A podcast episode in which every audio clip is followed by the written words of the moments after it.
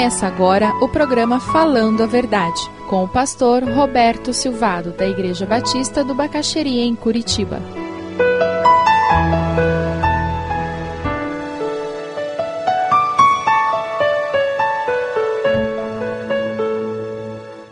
Eu quero compartilhar com vocês alguns mitos e alguns princípios que fazem com que a vida da igreja muitas vezes não funcione pelo mito ou funcione por causa do princípio. Qual é o segundo mito que existe? Muito comum. Pessoas são normalmente discipuladas por estranhos que são maduros, crentes com uma teologia sofisticada, normalmente num breve período de tempo. Ah, aquele professor universitário, um homem muito culto, fala cinco idiomas, tem cinco cursos universitários, ele aceitou Jesus, quem que tem que fazer o discipulado com ele? Pelo menos um dos pastores, né? Que ninguém vai dar conta. Isso é um mito. O evangelho ele não caminha pela razão apenas, não, não, não.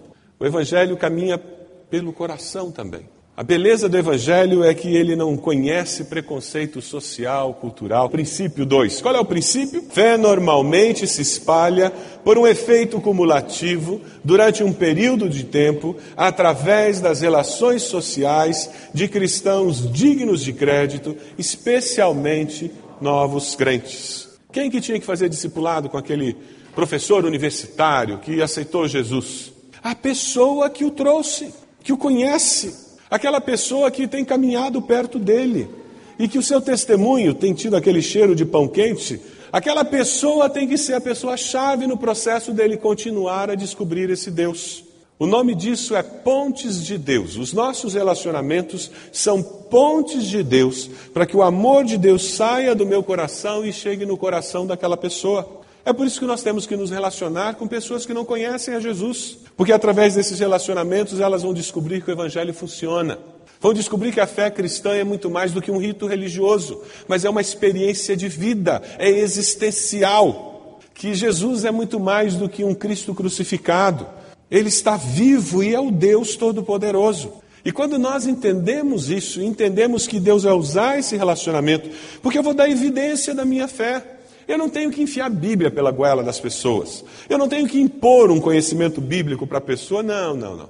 Eu só tenho que dizer para ela o que, que Deus tem feito comigo. Como Deus tem agido na minha vida. Como Deus é verdadeiro para mim. Como eu me sinto angustiado, como ela se sente de vez em quando. E como eu encontro alívio para isso. Eu não preciso ser um super-homem, uma super-mulher, aquele super espiritual. Não, não. Eu tenho que ser normal, de carne e osso. A diferença é que, sendo normal de carne e osso, eu descobri alguém que não é humano, não é de carne e osso e que está comigo e que me anima. Um dos textos prediletos que eu tenho é que a alegria do Senhor é o quê? A nossa força. É por isso que eu posso ser alegre, porque a força do Senhor, ela se manifesta. Quando nós pensamos em pessoas que estão se convertendo, nós temos que nos lembrar desse princípio. Abra sua Bíblia lá em João, capítulo 1. Nós vamos encontrar uma experiência que só confirma esse princípio. João capítulo 1, versículo 40 a 42. André, irmão de Simão Pedro, era um dos dois que tinham ouvido o que João dissera e que haviam seguido Jesus. O primeiro que ele encontrou foi Simão, seu irmão, e lhe disse: Achamos o Messias, isto é, o Cristo, e o levou a Jesus. Jesus olhou para ele e disse: Você é Simão, filho de João, será chamado Cefas, que traduzido é Pedro. André, a primeira coisa que ele fez quando ele descobriu quem era Jesus e ele descobriu a vida eterna em Jesus, o que, que ele fez? Foi lá e chamou o irmão dele. E nós queremos que as pessoas que nós amamos venham a conhecer esse Jesus.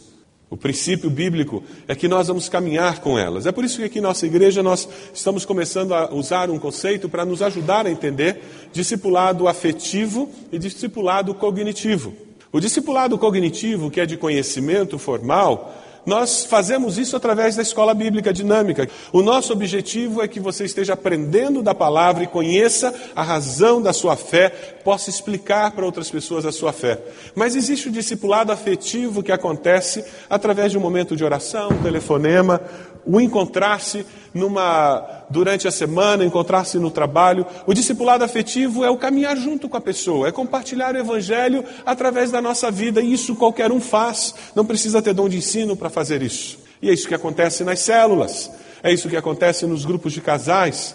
Nós vamos crescendo, nós vamos aprendendo um com o outro. E uma pessoa que aceita Jesus, ela precisa dessa força, ela precisa desse acompanhamento afetivo de alguém que discipula através do relacionamento. Vamos caminhar um pouquinho mais. Qual é o mito 3?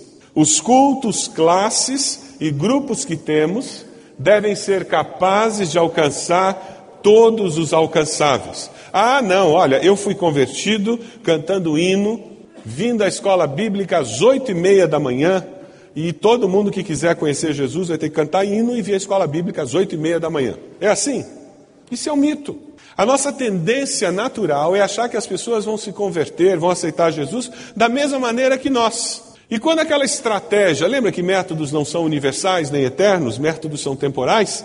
Quando aquela estratégia ainda funciona, que bom. Nós temos que ser sensíveis a isso. É o processo normal, nós temos a tendência de naturalmente reproduzir a estratégia que nos levou a Cristo, achando que aquela é a melhor maneira para a pessoa chegar a Cristo, mas lembre-se, nem sempre é. É por isso que a riqueza da igreja está na diversidade. Um se converteu num culto, o outro se converteu no estudo bíblico em casa, o outro um programa de rádio, e quando nós nos unimos, nós conseguimos enriquecer o processo de Deus transformar a sociedade, transformar a nossa cidade com o poder do Evangelho, porque nós enxergamos de várias perspectivas aquele acontecimento que é o conhecer a Deus como único Deus. Veja qual é o princípio.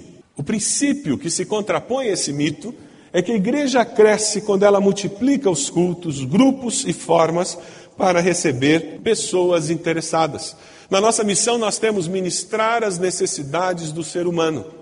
É quando nós paramos de dizer, você vem e se encaixa no nosso jeito de ser, e nós começamos a dizer, como é que nós podemos ir até você com esse evangelho e ajudá-lo a conhecer esse Jesus?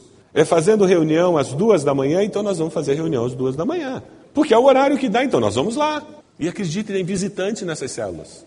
Creiam, existem pessoas que visitam uma célula que termina às duas da manhã. Uma igreja que cresce, uma igreja saudável, ela faz isso. Ela olha a sociedade e ela se apresenta como serva. O que nós podemos fazer para que a sua vida seja melhor? Porque um dos segredos de nós sermos uma igreja saudável é nós experimentarmos isso. Deixa eu destacar três aspectos com relação a esse princípio. O número de grupos de discípulos Existe uma correlação persistente entre o número de grupos na igreja e o número de discípulos ativos. É por isso que nós queremos que as células façam o quê? Cresçam e fiquem enormes ou se multipliquem? Se multipliquem. Porque quando as células se multiplicam, as classes de escola bíblica se multiplicam, o que acontece é que agora nós temos mais gente na liderança, mais gente envolvida, e naturalmente você tem mais gente orando, você tem mais gente trazendo pessoas, você tem mais gente se responsabilizando pelo acontecimento do processo. Um dos princípios simples é nós estarmos tendo mais pessoas se envolvendo e naturalmente a igreja cresce e de forma saudável, não como um amontoado de gente. O segunda observação que eu queria destacar é que novos grupos grupos são mais reprodutivos do que grupos antigos. Naturalmente. Um grupo que é novo, que está se reestruturando, e o que tem acontecido, é interessante ver no Ministério de Células, que começam a surgir ideias novas e coisas que o outro, outra célula não fazia, essa está fazendo. Por quê? Porque, como o grupo é menor, as pessoas se sentem mais livres para expressar opiniões, dar sugestões e, naturalmente, o Espírito de Deus vai trabalhando. Uma próxima observação quando você vê grupos crescendo, novos grupos crescendo, sabe o que, que acontece? Os velhos começam a se estimular. Isso é um princípio simples que nós crescemos com quem quer crescer. Você que é escola dominical com revista da Juerp, nós vamos ter uma classe da escola dominical com revista da Juerp. Você não é melhor nem pior porque usa a revista da Juerp. Simplesmente você está num lugar onde você é respeitado e você tem o direito de crescer de determinada maneira. O que nós queremos é que você encontre uma forma de amadurecer a sua fé, de servir a Deus aqui dentro. Se é isso que Deus tem colocado no teu coração, nós estamos juntos.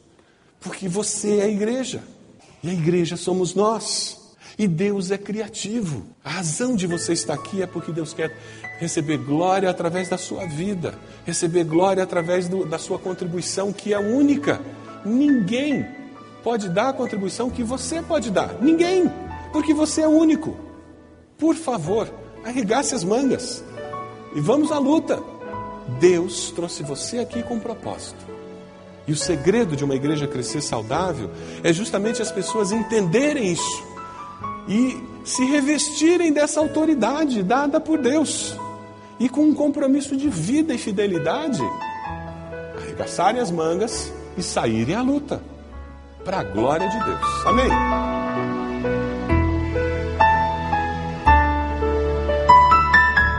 Se você deseja adquirir a mensagem que acabou de ouvir, ligue para 41 33630327. Mencione o título ou o dia da mensagem e envie um e-mail para vida@ibb.org.br.